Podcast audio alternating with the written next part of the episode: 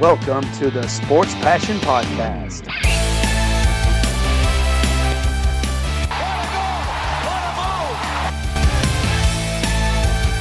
Oh, blocked by James! LeBron James with the rejection. And here's your host, Lars Marendorf. Einen wunderschönen guten Abend und herzlich willkommen zum Sport Passion Podcast.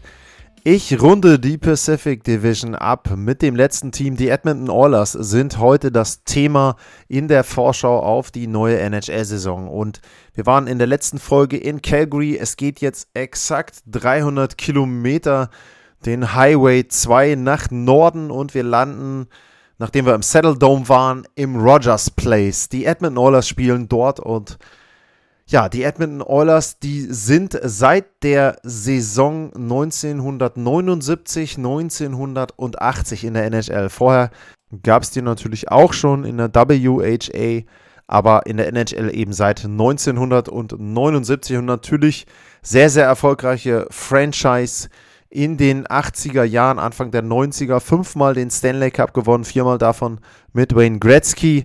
Die letzte Finalteilnahme liegt allerdings dann auch schon sehr, sehr lange zurück. Das war 2006 damals gegen die Hurricanes in sieben Spielen verloren. Und seitdem haben sie sich nur dreimal für die Playoffs qualifiziert. Und die einzige wirkliche erfolgreiche Saison, was die Playoffs betrifft, die war 2016, 2017. Zweite Runde damals verloren in sieben Spielen gegen die Anaheim Ducks. Legendär da, ich meine, es war Spiel 5, wo sie 3-0 geführt haben, kurz vor Ende. Und das dann noch vergeigt haben, was dann eben so ein bisschen der Genickbruch war.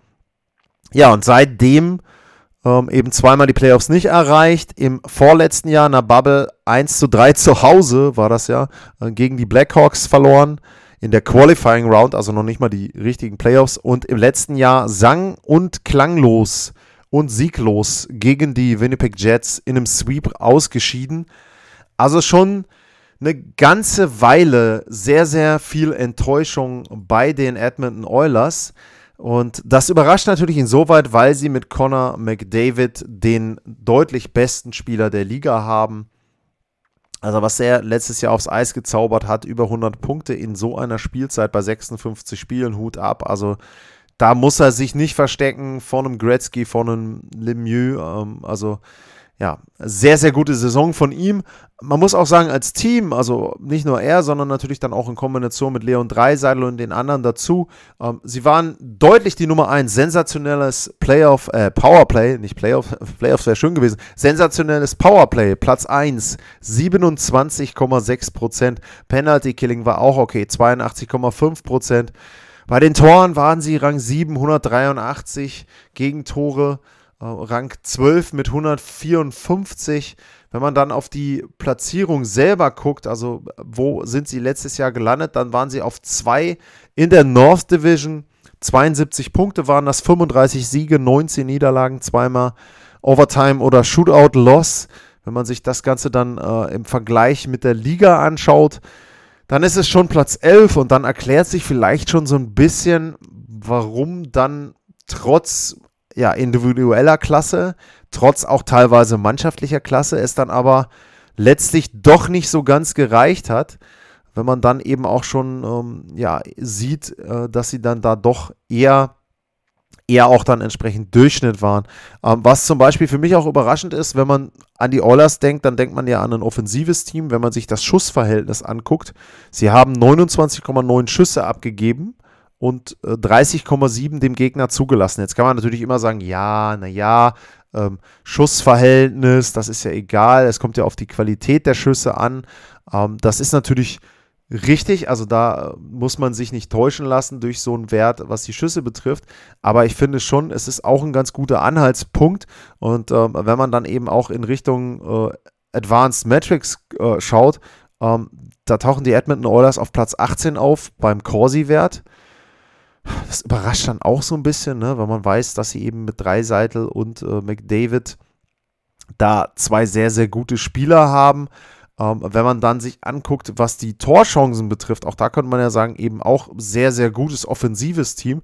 ähm, die waren ungefähr gleich verteilt. 455 hatten sie, 459 hochkarätige Torchancen bei 5 gegen 5 hatte der Gegner. Äh, wenn man sich das Ganze dann einordnet äh, in der gesamten Liga, dann sind sie da auf Platz 10. Also ein Team, wo man sagt, aufgrund der individuellen Klasse sollte da auch die Offensive sehr, sehr gut sein. Dem ist eben nicht so. Und da kommen wir dann zu einem Problem, das die Oilers letztes Jahr hatten, das sie auch die letzten Jahre schon hatten. Äh, sie haben halt einfach keine Tiefe. Also du hast eben vorne dann natürlich sehr, sehr viel Qualität, gar keine Frage.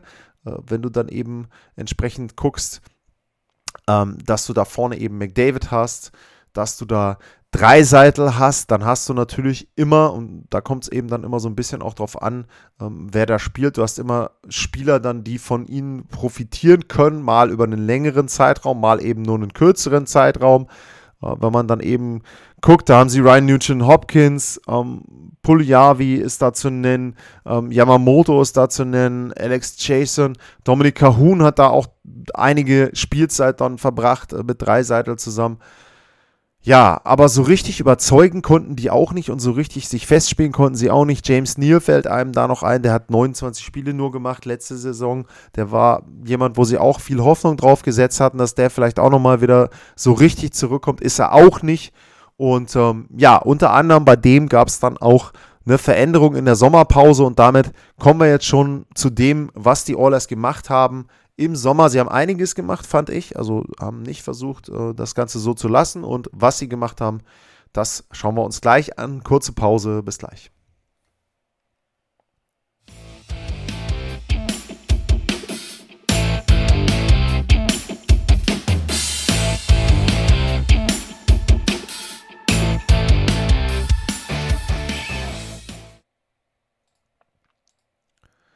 Zurück beim Sport Passion Podcast und ich habe es schon erwähnt.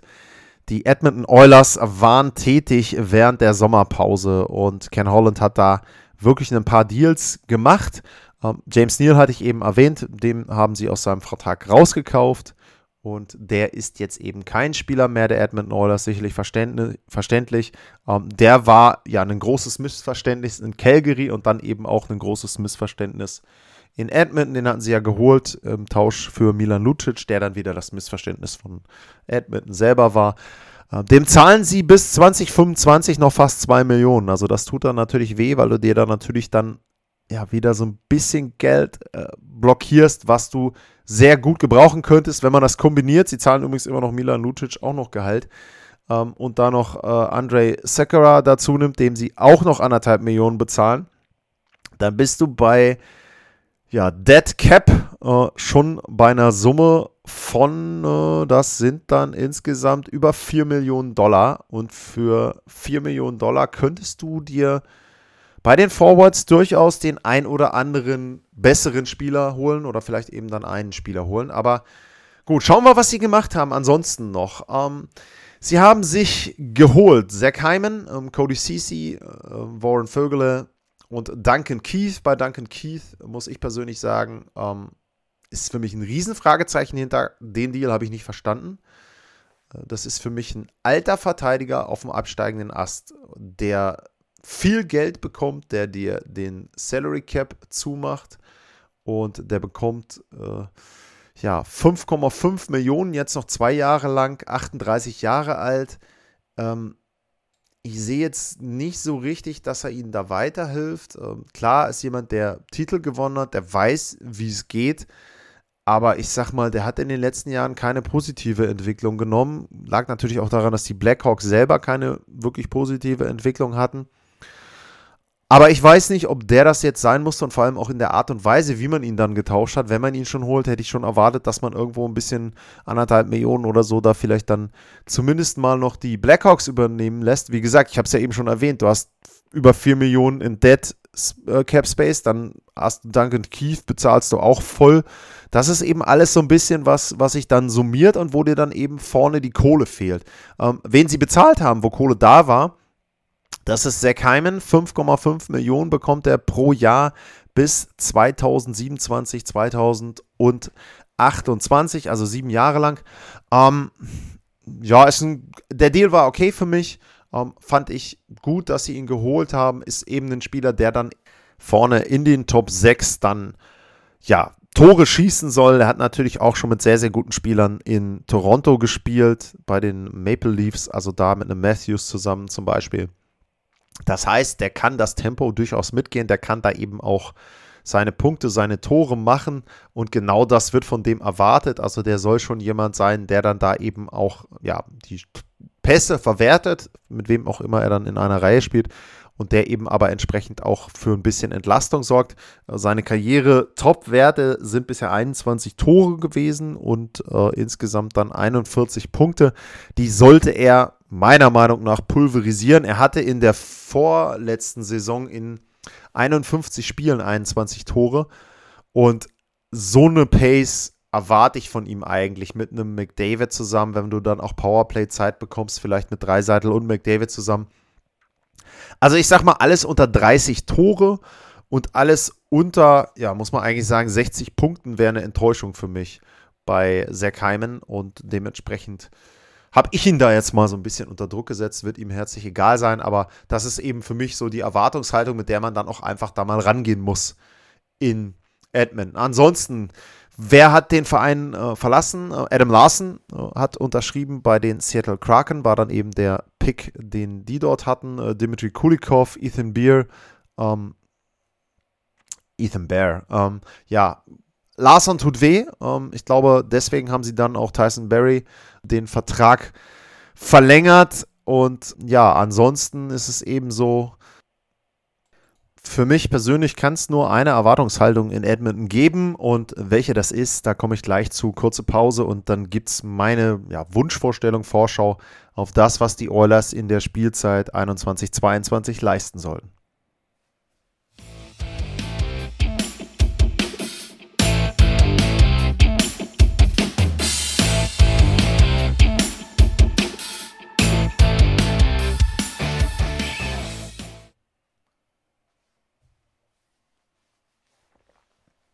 Zurück beim Sport Passion Podcast und jetzt komme ich auf meine Vorschau auf die Saison der Edmonton Oilers, jedenfalls das, was ich mir persönlich von denen erwarte und was ich mir auch wünschen würde. Und für mich muss es ganz klar heißen, wir müssen mindestens die zweite Playoff-Runde, vielleicht sogar das Conference-Finale erreichen. Ich erwarte von den Oilers eine solide Regular Season. Das heißt für mich, sie distanzieren sich deutlich von allen anderen Teams in der Pacific Division, außer den Vegas Golden Knights. Ob sie mit denen mithalten können, das sehe ich nicht. So tief sind sie nicht. Das glaube ich wirklich nicht. Also die Golden Knights hatte ich ja auch schon gesagt, Kopf und Schulter über allen anderen.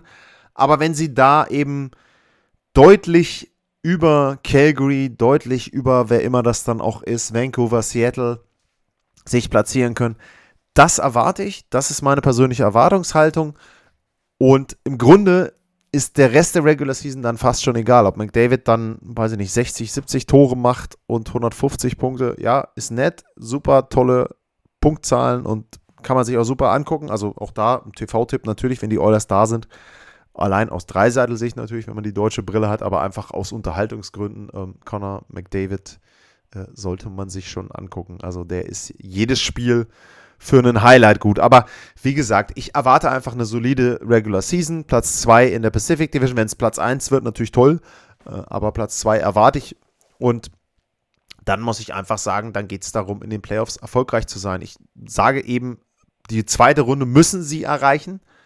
Und alles andere wäre für mich eine Enttäuschung. Ein Punkt, auf den ich eben in der Offseason nicht eingegangen bin, die Torhüterposition. Mike Smith haben sie weiterhin verlängert.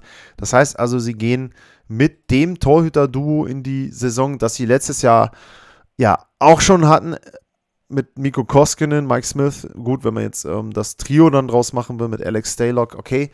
Ähm, ich muss einfach sagen, ähm, Koskinen ist zu schlecht. Smith ist eigentlich zu alt. Er hat letztes Jahr sehr, sehr gut gespielt. Also da habe ich mich ja auch dann korrigiert, nachdem ich gesagt habe am Anfang, ich kann es nicht verstehen. Er hat sehr, sehr gut gespielt. Er hat dort wirklich überzeugt, aber man muss eben auch sagen, der ist 39. Und auch da wieder ein Faktor, den man vielleicht auch nicht vergessen darf. Es sind dann jetzt wieder 82 Spiele. Das heißt also, er muss über einen längeren Zeitraum fit bleiben. Und wenn ich dann Koskinen wieder Punkte kostet, die du am Ende eben brauchst, um vielleicht dann den leichteren Gegner zu haben in der ersten Playoff-Runde, das ist dann natürlich schon schmerzhaft. Also, ja, wie gesagt, ähm, ich erwarte, dass die Edmonton Oilers dort als Titelkandidat auftreten. Sie gehören für mich so in die untere Range mit rein. Das Goaltending ist mir dafür insgesamt noch zu schlecht, um Titel zu gewinnen. Die Verteidigung ist mir zu schlecht, um Titel zu gewinnen. Duncan Keith, wie gesagt, ist mir dafür dann auch zu alt und eben dann auch nicht mehr gut genug. Das muss man, glaube ich, auch so deutlich sagen. Auch da lasse ich mich natürlich gerne eines Besseren belehren. Ähm, bin ich aber sehr, sehr gespannt. Und wie gesagt, also es muss jetzt mal ein Entwicklungsschritt kommen. Ansonsten, klar, jetzt kann man sagen, ja, McDavid, uh, der wird sicherlich nicht rebellieren. Auch ein Dreiseitel hat einen super Vertrag. Uh, ich muss nur sagen, an deren Stelle, irgendwann muss man schon mal hinterfragen, was der Verein da macht und ob das, was dort passiert, immer so toll ist. Uh, wenn man dann eben auch sieht, auch das in dem Zusammenhang noch zu nennen, dass man eben dann einem Ryan Nugent Hopkins auch einen neuen Vertrag gibt. Auch der über 5 Millionen. Ähm, es ist sicherlich kein schlechter Spieler. Die Frage ist halt, der Spieler hat dich ja bisher jetzt noch nicht so wirklich äh, weit gebracht.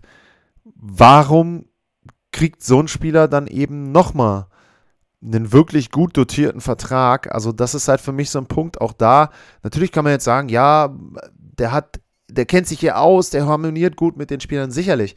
Aber er ist für mich halt keiner, der wirklich so da den Unterschied machen kann und der sie wirklich vorangebracht hat. Also ich hätte mir da wesentlich kreativere Lösungen gewünscht in Edmonton. Ich bin sehr, sehr gespannt, was dabei rauskommt. Meine Erwartungshaltung ist hoch. Ich finde, die sollte auch bei den Oilers langsam mal wirklich hoch sein. Ähm, ich habe da immer so ein bisschen das Gefühl, natürlich in den kanadischen Medien wird dann immer draufgehauen und wird gesagt, ja, und riesige Enttäuschung und so weiter und so fort in Edmonton selber und so ein bisschen, wenn man auch so bei den Fans, also das, ich will jetzt keine Oilers-Fans angreifen, überhaupt nicht, aber das, was für mich so ein bisschen rauskommt aus diesen Bubbles, die man ja dann auch hat äh, bei den Fans, ist so, naja, wir haben ja einen guten Kader, wir haben McDavid und das wird schon. Wie gesagt, mein Anspruch wäre ein anderer. Ich erwarte was anderes. Ich hoffe, dass das auch so ist. Also ich würde gerne auch mal einen McDavid mal in einem Conference-Finale sehen. Äh, nehmen wir mal an, nächstes Jahr Conference-Finale, Nathan McKinnon gegen Conor McDavid. Ähm, ich weiß nicht, da stehen wir doch alle nachts auf. Also das würden wir doch sehr gerne mal sehen, glaube ich zumindest. Und dementsprechend hoffe ich da einfach drauf. Die besten Spieler sollte man möglichst lange auch in den Playoffs sehen und nicht nach 0-4 gegen die Winnipeg Jets draußen. Und deswegen, ja, sehr hohe Erwartungshaltung von mir an die Edmonton Oilers. Das war das achte Team der ersten Division, die ich betrachtet habe bei der Vorschau und das war damit eben dann auch die Pacific Division. Als nächstes kommt dann, hatte ich schon angedeutet, die Central Division. Auch da wieder die Frage oder die Bitte an euch dann, wenn ihr Fragen habt, dann meldet euch sehr, sehr gerne zur Central und zu den weiteren Divisions, die noch folgen werden. Ansonsten natürlich, wie immer, abonniert, bewertet, Vielen Dank fürs Zuhören. Bleibt gesund. Bis dann. Ciao.